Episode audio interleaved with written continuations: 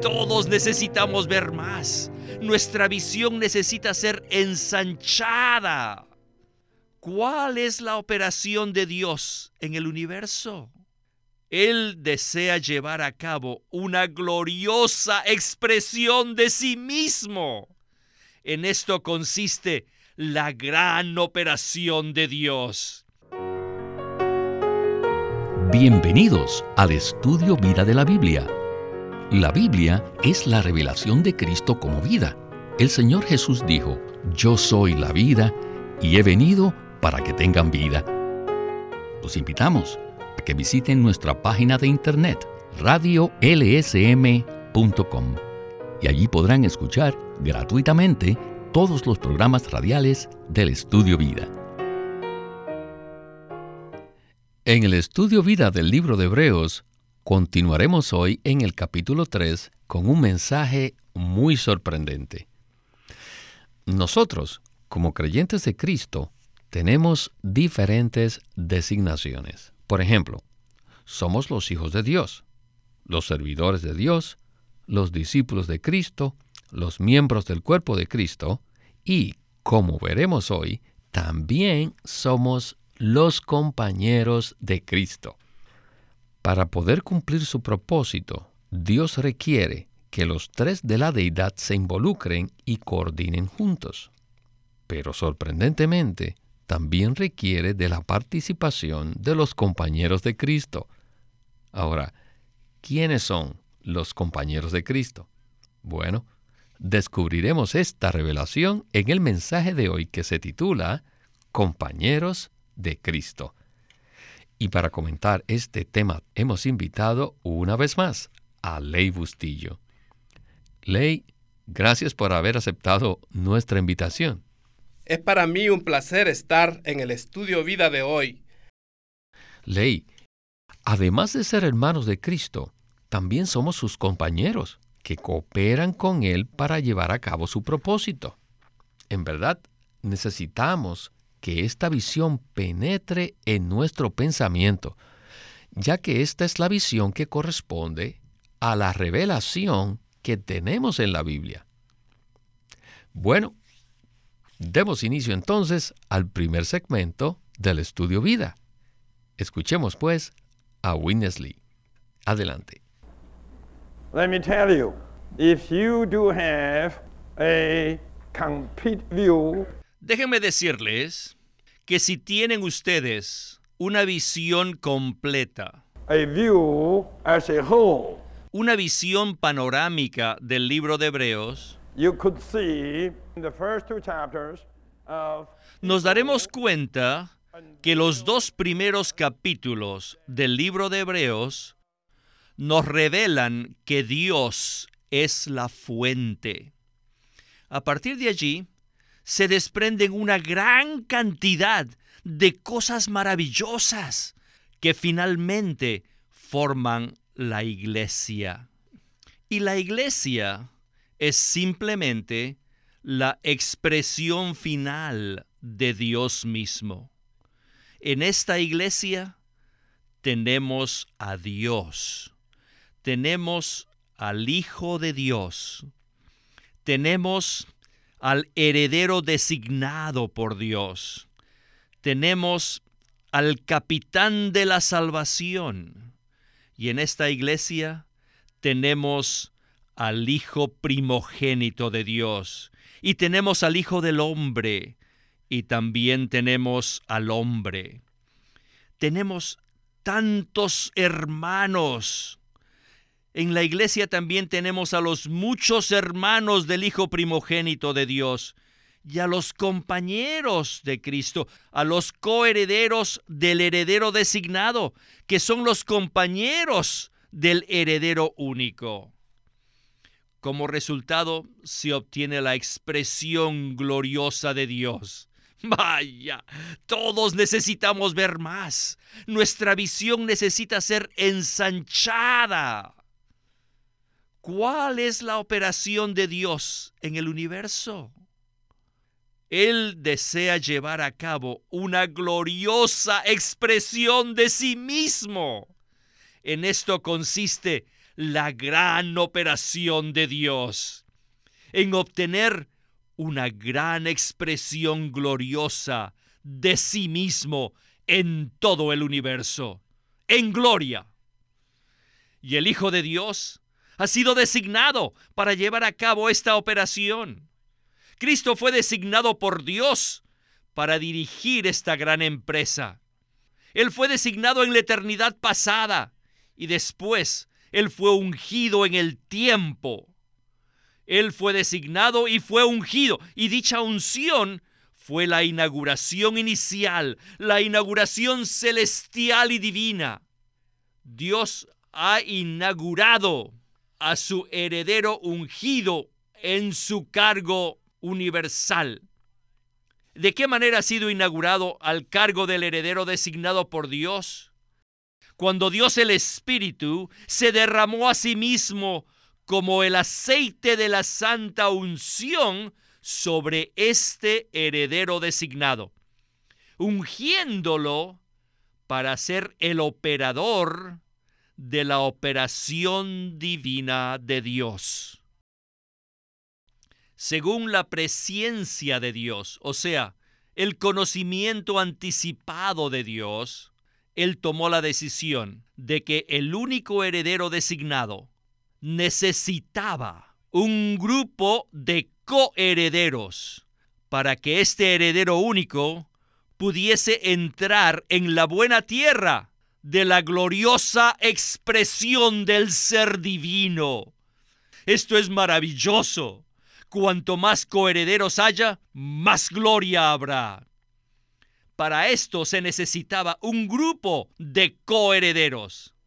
Esto es maravilloso. Cuanto más coherederos haya, más gloria habrá. Amén. En el ministerio de Watchman Nee y Winnesley se habla mucho acerca de la expresión gloriosa de Dios. Y en el segmento anterior vimos que la operación de Dios en el universo consiste en obtener una expresión gloriosa de sí mismo. Y para lograr ese propósito, Dios necesita tener muchos coherederos. Entonces, ¿no es la creación en sí misma una expresión adecuada de Dios? En cierto sentido, Dios se expresa a sí mismo en la creación. El salmista dice en el Salmo 19, versículo 1, Los cielos cuentan la gloria de Dios y el firmamento anuncia la obra de sus manos. En ese mismo salmo se habla de la existencia del día y la noche, y de otros aspectos de la creación que nos demuestran la existencia de Dios. Desde la creación del mundo se puede ver claramente el poder y las características divinas de Dios. De hecho, la creación del mundo nos habla de Dios. En Romanos capítulo 1, versículo 20, se nos dice, porque las cosas invisibles de Él, su eterno poder y características divinas, se han visto con toda claridad desde la creación del mundo, siendo percibidas por medio de las cosas hechas, de modo que no tienen excusa.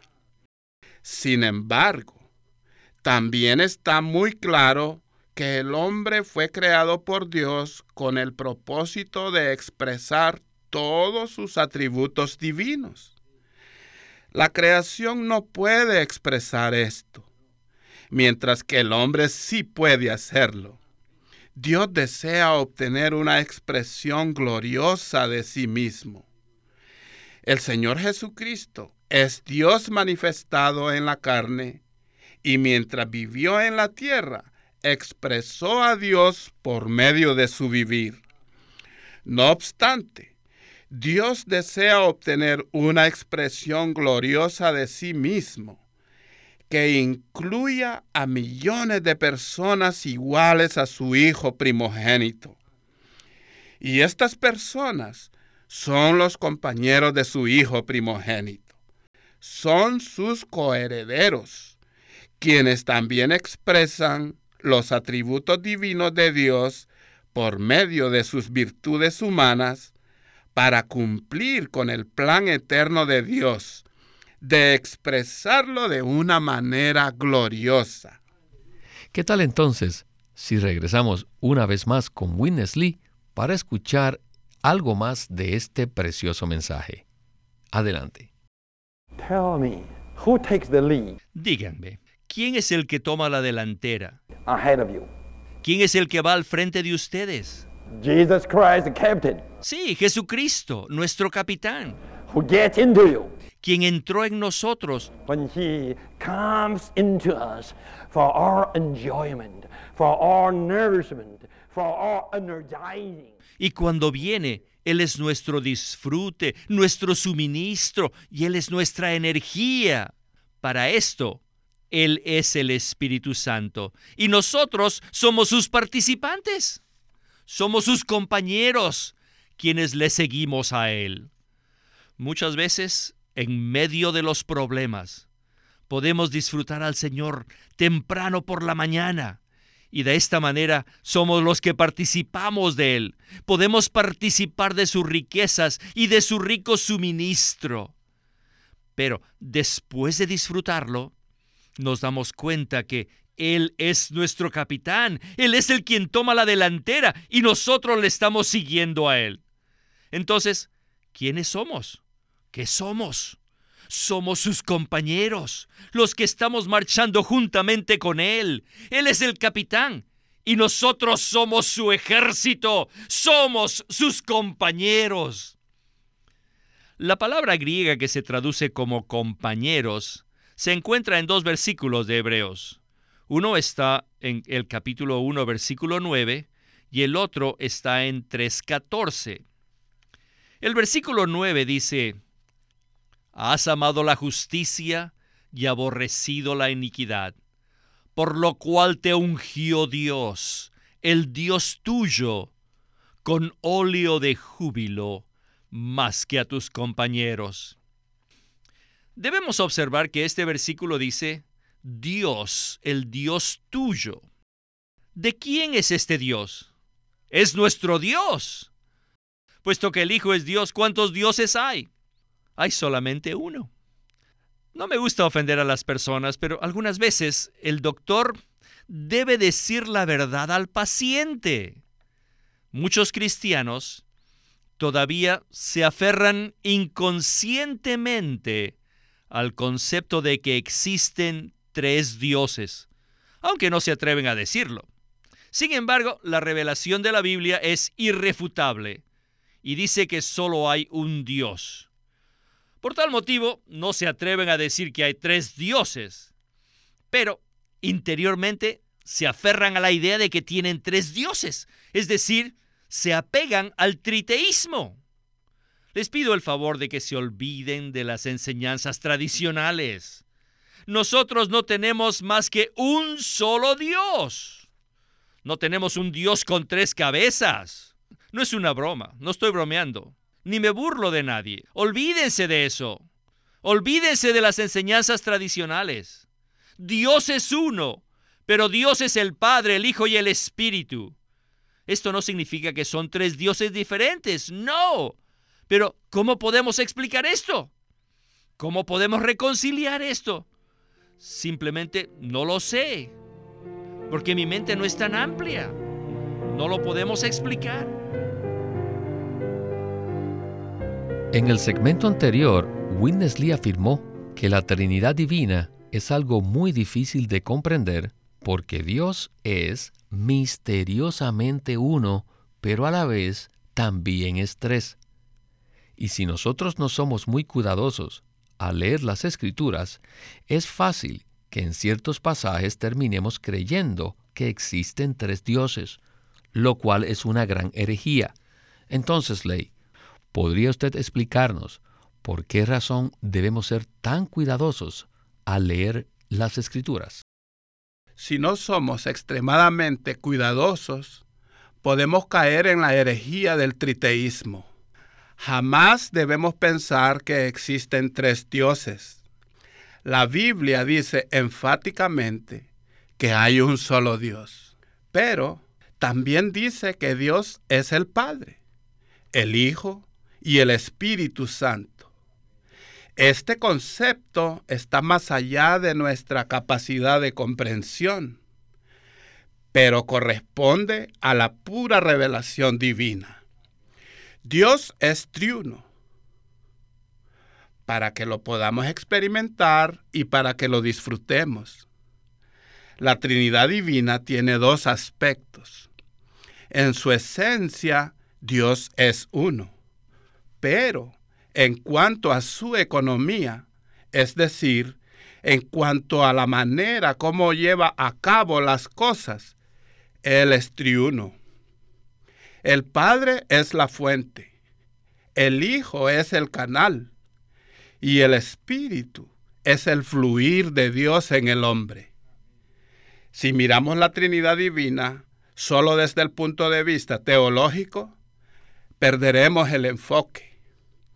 Dios es triuno para que podamos experimentarlo, disfrutarlo y participar de todo lo que Él es.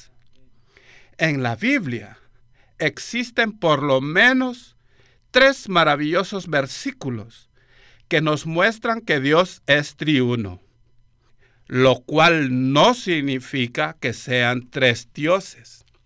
Por ejemplo, en Isaías capítulo 9, versículo 6, se nos dice, porque un niño nos es nacido, hijo nos es dado, y el principado sobre su hombro, y se llamará su nombre admirable, consejero, Dios fuerte, Padre eterno, príncipe de paz.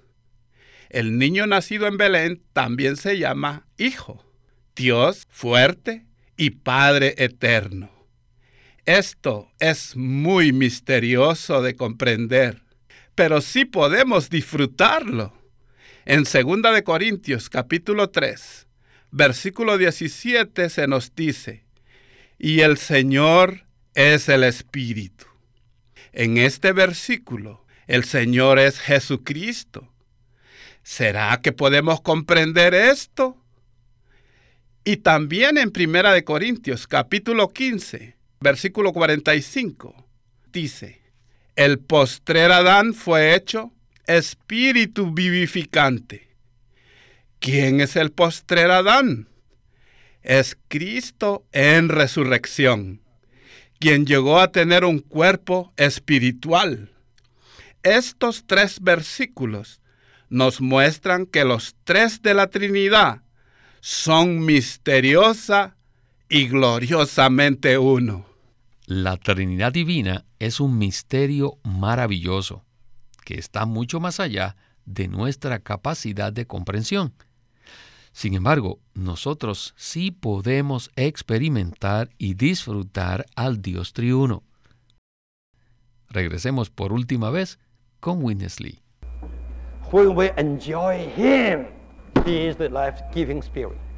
A quien nosotros disfrutamos es el Señor, que es el Espíritu vivificante.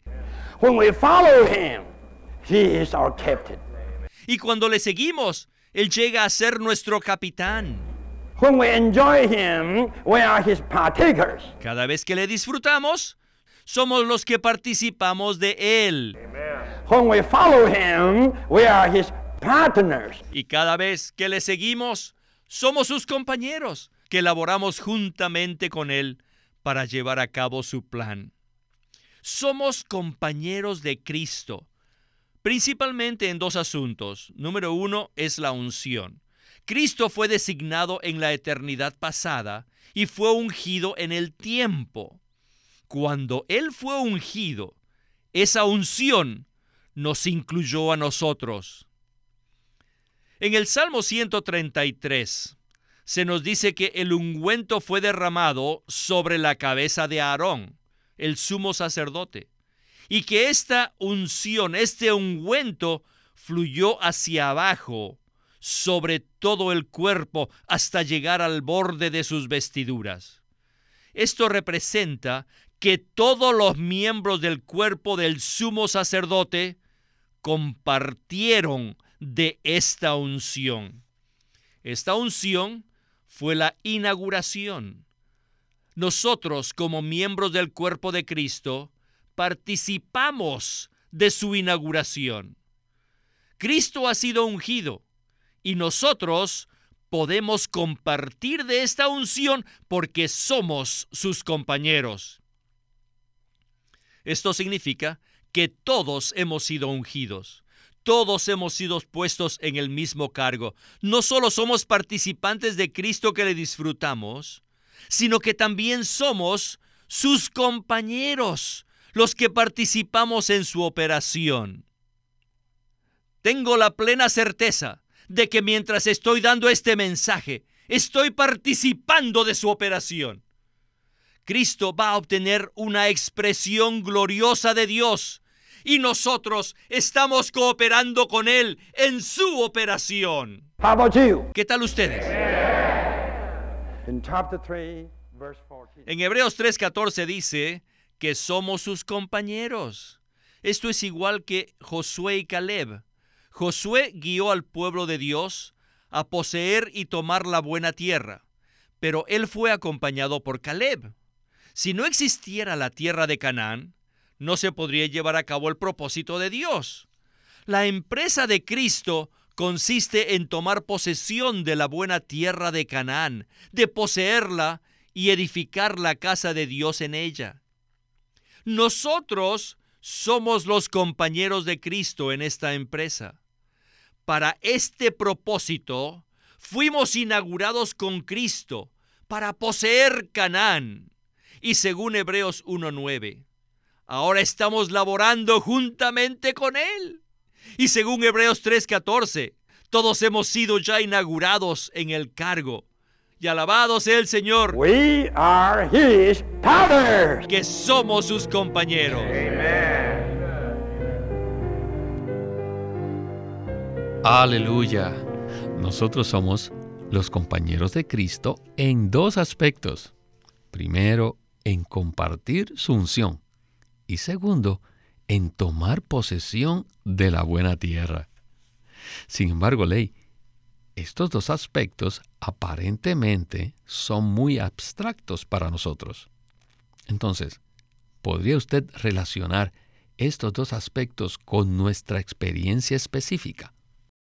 Realmente es maravilloso poder mirar estos dos aspectos de nuestro disfrute de Cristo. La palabra participantes y compañeros es la misma palabra en el idioma griego. Por tanto, la manera como se utilice depende del contexto. Somos participantes de Cristo debido a que lo hemos recibido y estamos disfrutando de todas sus riquezas. Cristo llegó a ser el Espíritu vivificante para poder hacerse disponible a nosotros y así hacernos participantes de Él. Cuando invocamos su nombre, leemos su palabra, oramos y tenemos comunión con Él, participamos constantemente de Él para nuestro disfrute diario. Pero existe otra aplicación en esta palabra. Esto es que somos los compañeros de Cristo. Como compañeros y coherederos de Cristo, estamos aquí llevando a cabo el plan de Dios, que consiste en obtener una gloriosa expresión de sí mismo. Todo lo que estamos haciendo es en pro de edificar el cuerpo de Cristo, que finalmente se consumará en la nueva Jerusalén. En este momento, no solo somos participantes de Cristo para nuestro disfrute, sino que además somos los compañeros de Cristo para llevar a cabo su propósito y su meta. Debemos comprender que Cristo, como el capitán de la salvación, es el Josué verdadero. Él guía al pueblo de Dios a tomar y poseer la buena tierra de Canaán. Nosotros somos los Calebs verdaderos que le acompañamos a él en tomar y poseer la tierra. La meta y el propósito de Dios es obtener una gloriosa expresión de sí mismo. Y sin la buena tierra de Canaán no puede cumplirse dicho propósito. Por lo tanto, la empresa de Cristo consiste en tomar la buena tierra, poseerla y edificar la casa de Dios en ella. ¿Qué es la buena tierra de Canaán? La buena tierra es el cumplimiento del propósito de Dios en Cristo, el cual consiste en obtener una expresión plena de sí mismo. Nosotros no solo somos participantes de la naturaleza divina, sino que además somos los compañeros de Cristo para el cumplimiento de su propósito eterno. Y esta es una visión muy elevada y muy profunda. Ley, muchas gracias por sus comentarios. Muchas gracias por su invitación. Este es Víctor Molina haciendo la voz de Chris Wilde, Ley Bustillo, la de Francis Ball y Walter Ortiz, la de Winnesley.